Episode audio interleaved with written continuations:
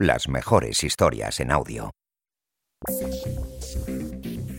Esto es Caso Criminal. Los casos criminales más sorprendentes e inquietantes en exclusiva en Podimo.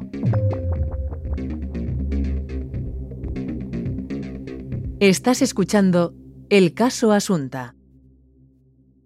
Todos los datos recogidos en este podcast han sido publicados por medios de comunicación y en sentencias judiciales. Episodio 1. El último día de Asunta. Cuando los medios locales informaron de la aparición del cadáver de una niña de 12 años en la parroquia de Cacheiras el 22 de septiembre de 2013, nadie pensó en Asunta, ni tan siquiera los familiares y amigos más cercanos a la familia. Luego, la noticia corrió como la pólvora. ¿A qué no sabes quién es la niña? Es la hija de Charo. Pobre mujer. Hace poco murieron sus padres. Lo ha perdido todo. La reacción en Santiago de Compostela fue unánime y la incredulidad y la rabia se apoderó de todos los vecinos. Las horas posteriores al suceso fueron la caída a los infiernos de una familia ejemplar para todos los que la conocían. Si las sospechas sobre Charo y Alfonso se confirman, yo ya no creo en el ser humano, dijeron los amigos íntimos poco después. Los mismos vecinos que estaban orgullosos de ellos no tardaron en tacharlos de asesinos. Dos años más tarde, el Tribunal Supremo confirmó la condena a Rosario Porto y Alfonso Basterra, padres de Asunta, que fueron declarados culpables del asesinato de su hija y condenados a 18 años de prisión. Rosario y Alfonso se conocieron 15 años atrás. Ella tenía 21 años, él 26. Alfonso llegó a Galicia desde Bilbao para trabajar como periodista en el periódico local El Correo Gallego. Ambos se gustaron. Alfonso venía de clase humilde, educado, culto y agradable. Los padres de Rosario estaban encantados de que su hija hubiera dejado atrás la anterior relación. Ella estaba socialmente por encima. Era hija del prestigioso abogado Francisco Porto, que ejerció durante décadas como cónsul honorífico de Francia, y de la catedrática de Historia Socorro Ortega. Rosario se crió con su abuela materna. Estudió en los centros más afamados de la capital y completó su educación en París y Londres para acabar ejerciendo en el despacho de su padre. Charo, como la conocían sus amigos y familiares, se hizo un nombre en Santiago, codeándose con la clase alta de la ciudad, y llegó a heredar el cargo de su padre como cónsul de Francia en Santiago. Rosario se convirtió en una imagen habitual en la vida social de la ciudad. En 1996 contrajeron matrimonio en régimen de separación de bienes. Durante los primeros años, Rosario mostró su deseo de ser madre y así lo prepararon. Aunque no pudo ser de forma natural, en 1998 iniciaron los trámites de adopción. Tres años después, Asunta llegó a sus vidas. Era 2001 cuando viajaron a China. Al volver, entre sus brazos traían a Asunta Yong Fang, con tan solo nueve meses. Era la primera niña china adoptada en la ciudad. Los primeros años de la familia fueron idílicos. Asunta estudia en los prestigiosos colegios donde lo hizo Rosario y desde pequeña quieren hacer de ella una gran estudiante. Asunta no para. Las clases de violín, piano, inglés, francés o chino ocupan todas las horas de una pequeña inteligente, extrovertida e inseparable de sus padres. Años más tarde, la vida matrimonial de Rosario y Alfonso empieza a deteriorarse. Ella no se ve envejeciendo junto a él y los constantes despidos y la inestabilidad económica de Alfonso hicieron mella en la vida de la pareja. Rosario era quien los mantenía. Era un padrazo, pero me minó su falta de ambición, responsabilidad y determinación. Es muy bueno para escribir, pero nada más. Llegó a declarar Rosario a los psiquiatras. Dos años antes de la muerte de Asunta, comenzaron los problemas personales de Rosario. Su madre, Socorro Ortega, fallece a finales de 2011. Siete meses después lo hace Francisco Porto, su padre, ambos de manera natural. Unos acontecimientos que marcaron el devenir personal y profesional de la familia Basterra Porto. Rosario decide entonces vender el distinguido bufete de abogados de su padre para dedicarse al asesoramiento de empresas. En estos momentos, Rosario conoce a un empresario de Vedra con quien mantiene una relación extramatrimonial. A pesar de que el empresario le había manifestado la negativa a dejar a su actual mujer, Rosario nunca perdió la esperanza e hizo varias escapadas románticas junto a él. Basterra tenía algunas sospechas y decidió hacer algo que nunca había hecho antes, entrar en el correo electrónico de Rosario y confirmar sus temores. Eran las Navidades de 2013, meses antes de la muerte de Asunta, y Alfonso perdió los papeles. Él estaba como un energúmeno diciéndome, estás liada con Mengano, me has roto la vida. A mí me dio miedo. Llamé a una amiga y me fui de casa. Declaró Rosario. El matrimonio decidió divorciarse de mutuo acuerdo mientras litigaban por la custodia de la menor, que finalmente se le concedió a Rosario. La patria potestad sería mantenida por ambos progenitores. Con inestabilidad financiera y ayuda familiar, Alfonso Basterra volvió de Bilbao con algo de dinero y alquiló un pequeño piso en el número 8 de la calle República Argentina, a tan solo unos metros de su hija y exmujer. Seguiría cuidando de ambas con una condición, que Rosario no viera más a su amante. Habían pasado más de 15 años casados y tenían una niña en común por la que mirar al futuro. Alfonso no dejó en ningún momento de querer a Rosario y apoyarla en sus peores momentos como el fallecimiento de sus padres, la separación o los problemas depresivos, por los que Rosario llegó a ser ingresada en el hospital. A la salida de aquella estancia hospitalaria, la pareja establece un plan, no separarse, criar a Asunta y comer en familia entre los dos pisos por el bien de la menor, hasta el sábado 22 de septiembre de 2013, el último día que se vio a Asunta con vida. Era mediados de septiembre. El curso escolar acababa de empezar y Asunta encaraba el fin de semana con tareas extraescolares. A medias entre la casa de Rosario y Alfonso, decide pasar el viernes por la noche en casa de su padre, donde también dispone de su habitación para dormir y estudiar. Sabe que tiene que madrugar. A las diez y cuarto de la mañana del sábado, ha quedado con su profesora de chino en el número 31 de la calle Doctor Teixeiro, la casa de Rosario, a escasos metros del piso alquilado de su padre. La clase dura hora y media, pero Asunta y su profesora deciden quedarse unos minutos más comiendo pasteles orientales y charlando. Eran las doce y cuarto de la tarde. Ese día el plan era comer todos juntos en casa de Alfonso. Asunta decide ir antes sin su madre para llegar a tiempo a ver su serie favorita, Los Simpson. Lo hace a la 1 y 55 de la tarde para recorrer a pie la corta distancia que separa los dos portales. La cámara de seguridad del banco que hay en la esquina entre las dos calles capta en este momento a Asunta camino a casa de su padre con una camiseta blanca, unos pantalones cortos y una chaqueta de chándal azul grisácea en su mano. Al llegar a casa se sienta a ver la televisión mientras Alfonso prepara un revuelto de champiñones. Momentos más tarde llega Rosario, son las dos y media y los tres se sientan a la mesa.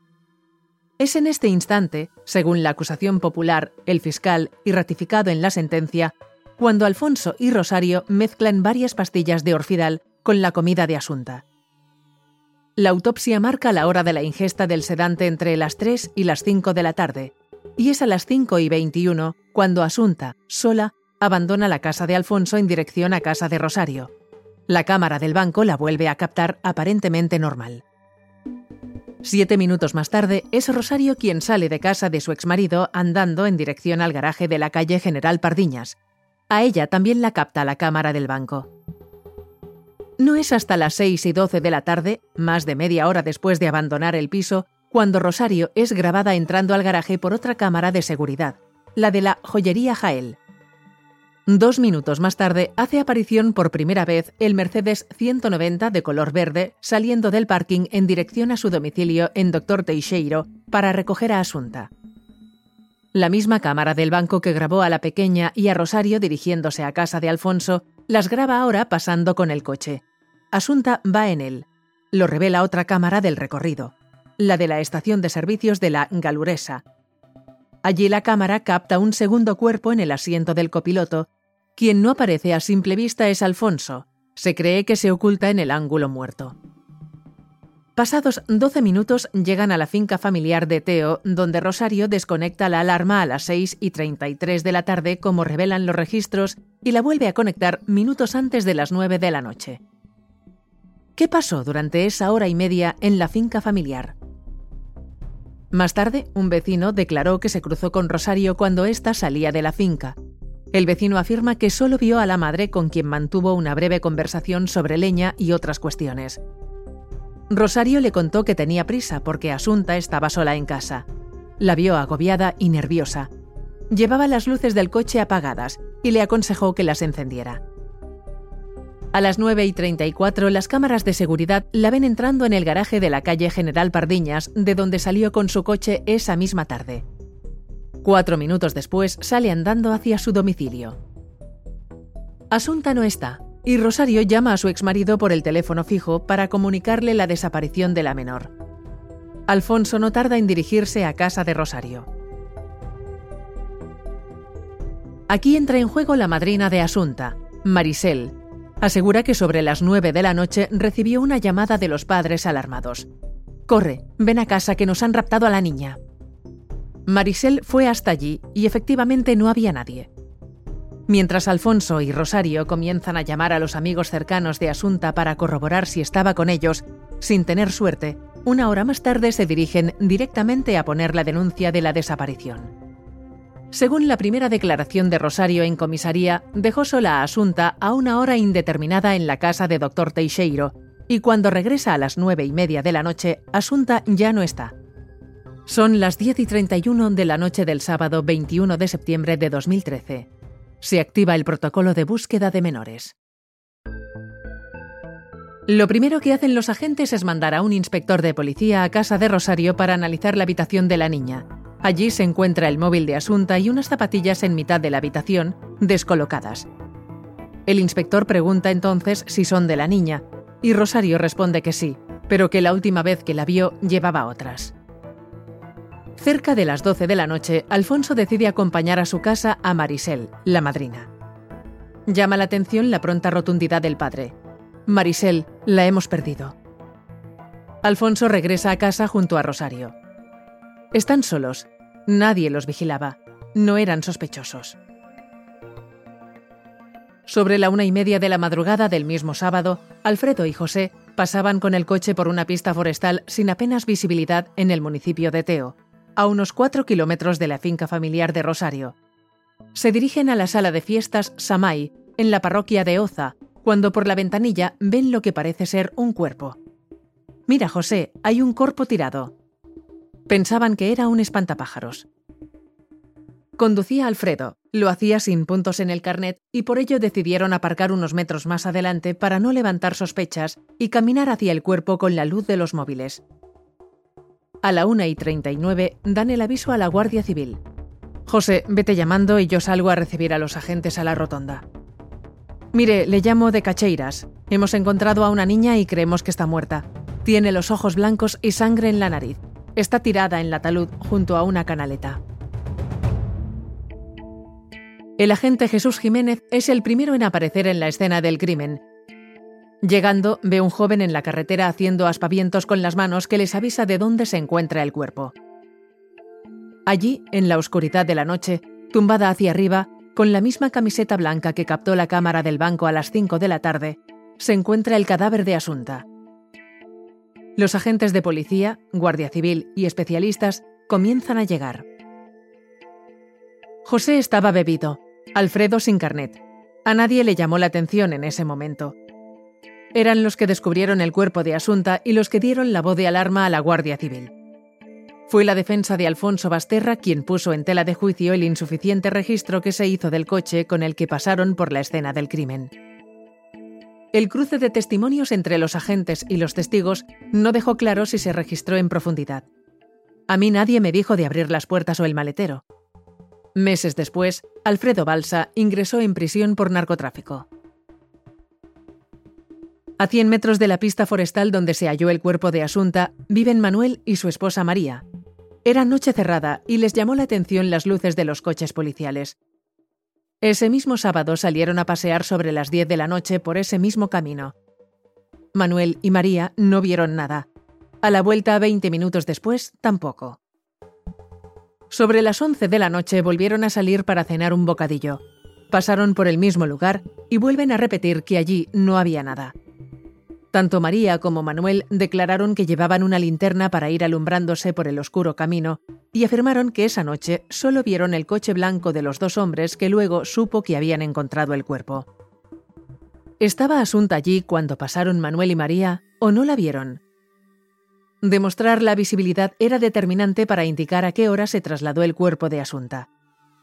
¿Cómo José y Alfredo pudieron ver el cuerpo en un camino a oscuras y Manuel y María no?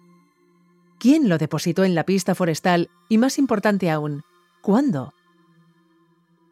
La última imagen con vida de Asunta la captó la cámara de vigilancia del banco entre los pisos de Alfonso y Rosario.